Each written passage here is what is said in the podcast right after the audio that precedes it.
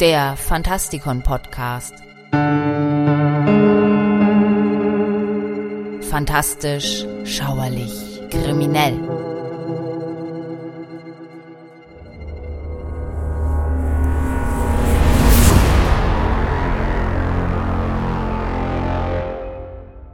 Solange es Gottheiten gibt, gibt es auch Teufel, die sich im ewigen Kampf um menschliche Seelen befinden.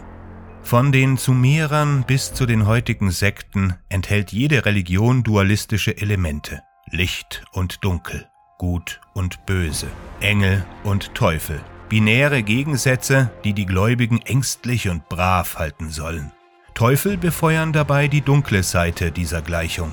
Sie symbolisieren das, was uns passiert, wenn wir die Regeln nicht befolgen. Sie lauern auf unvorsichtige Sünder, verspotten, verführen und nehmen schließlich Besitz von unserem Verstand und Fleisch und verurteilen uns zu körperlicher Zerstörung und geistiger Verdammnis. Und damit begrüße ich euch zu einer neuen Ausgabe unserer Themenrubrik, in der wir uns heute auf die Spuren der dämonischen Besessenheit begeben.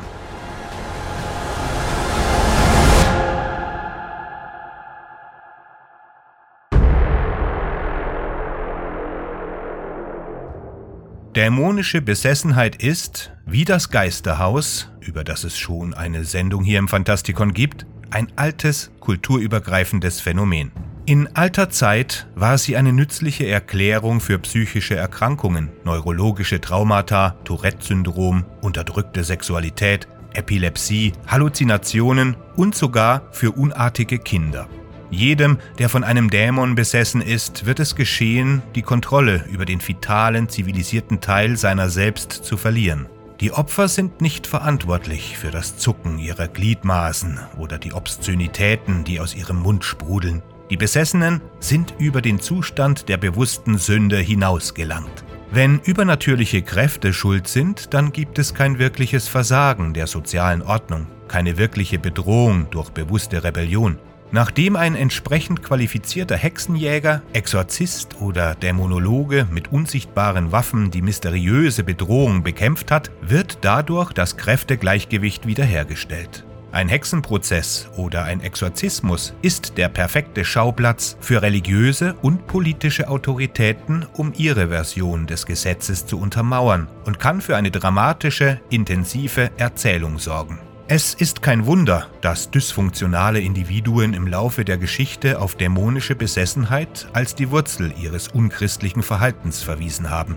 Von den Inkubi geplagten Nonnen in Santa Lucia im mittelalterlichen Italien über die rachsüchtige Throckmorton-Familie im elisabethanischen England bis zu den hysterischen Mädchen von Salem, Massachusetts reicht diese Palette. Es ist die ultimative Verteidigung für jede Art von Abweichung. Der Teufel hat mich dazu verleitet. Hier triumphiert der Aberglaube immer wieder über die Wissenschaft. Nicht zuletzt, weil das Ringen mit echten Dämonen mehr Nervenkitzel erzeugt, als mit psychischen Krankheiten zu kämpfen. Es ist leicht einzusehen, warum solche Geschichten über Jahrhunderte ihre Anziehungskraft ausübten. Ein teuflisch verseuchter Charakter bietet dem Leser eine ernsthafte Auseinandersetzung mit dem Bösen in seiner ganzen grunzenden, grimasierenden, gliederverdrehten Herrlichkeit.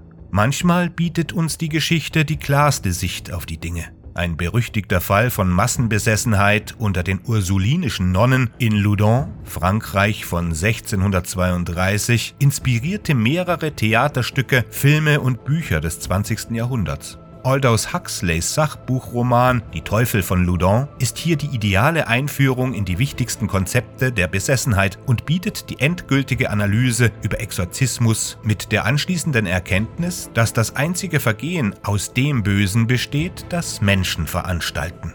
20 Jahre nach Huxley veröffentlichte William Peter Blatty seine klassische Interpretation des Phänomens in Der Exorzist. Wie Huxley war er von einem echten Fall dämonischer Besessenheit fasziniert, der in Zeitungsberichten, bekannt als Roland Doe, der später als Robbie Mannheim identifiziert wurde, beschrieben wurde und der von katholischen Priestern im Jahre 1949 einem Exorzismus unterzogen wurde. Nachdem seine geplante Drehbuchkarriere in den späten 1960er Jahren fehlschlug, suchte Blatty Ideen für einen Roman und begann sich an den Fall zu erinnern. Er erhielt ein Tagebuch, das von einem der beteiligten Priester geschrieben wurde und machte das zur Grundlage für sein Buch. Anders als Huxley bauschte Blatty viele Aspekte dieser Besessenheit zu einer Sensation auf, indem er das Opfer, in seiner Version ein zwölfjähriges Mädchen und nicht der 14-jährige Junge des Quellenmaterials, in ein physisches und philosophisches Schlachtfeld einrahmt. Er beschreibt die teuflischen Wunder, die über Reagans beflecktem Fleisch stattfinden, als Tatsache. Hysterisch kreischend und mit den Armen schlagend schien ihr Körper sich horizontal in die Luft über ihr Bett zu werfen und dann brutal auf die Matratze geschleudert zu werden. Es geschah schnell, immer und immer wieder. Sie miaute wie eine Katze, bellte dann und wieherte. Bletty ließ nie die Möglichkeit zu, dass sie das alles vorgetäuscht haben könnte. Der Teufel in Reagan traktiert sie systematisch durch alle notwendigen Kriterien der katholischen Kirche für eine echte Besessenheit. Sie plappert in fremden oder alten Sprachen, demonstriert übernatürliche Kraft, zeigt Abneigung gegen heilige Objekte, kennt alle Geheimnisse über die kürzlich verstorbene Mutter des Priesters Karras und erfreut sich an Blasphemie und Obszönitäten.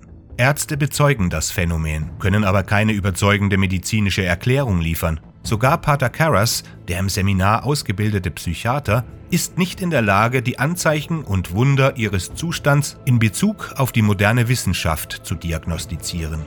Die ersten zwei Drittel des Buches schöpfen alle vernünftigen Möglichkeiten aus, bis nur noch die Anwesenheit von Dämonen die einzige Option ist, die übrig bleibt. Dies ebnet den Weg für das feierliche, fesselnde Exorzismusritual des dritten Aktes und Caras letztes Opfer als die einzig mögliche Lösung in Bezug auf Reagans Leiden und seiner eigenen Glaubenskrise. Er ist ein kaltherziger Atheist, der am Ende des Romans noch immer nicht glauben will.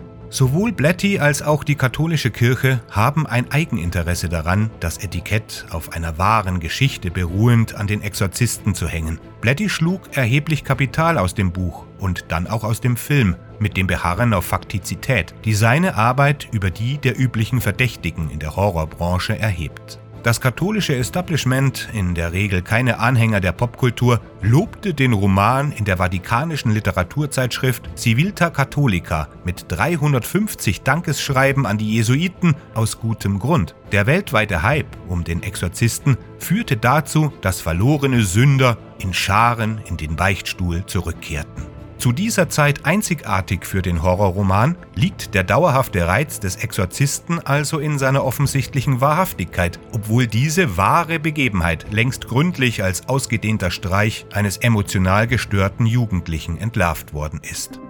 Mein Name ist Michael Percampus und ich hoffe, wir hören uns demnächst wieder. Gehabt euch wohl.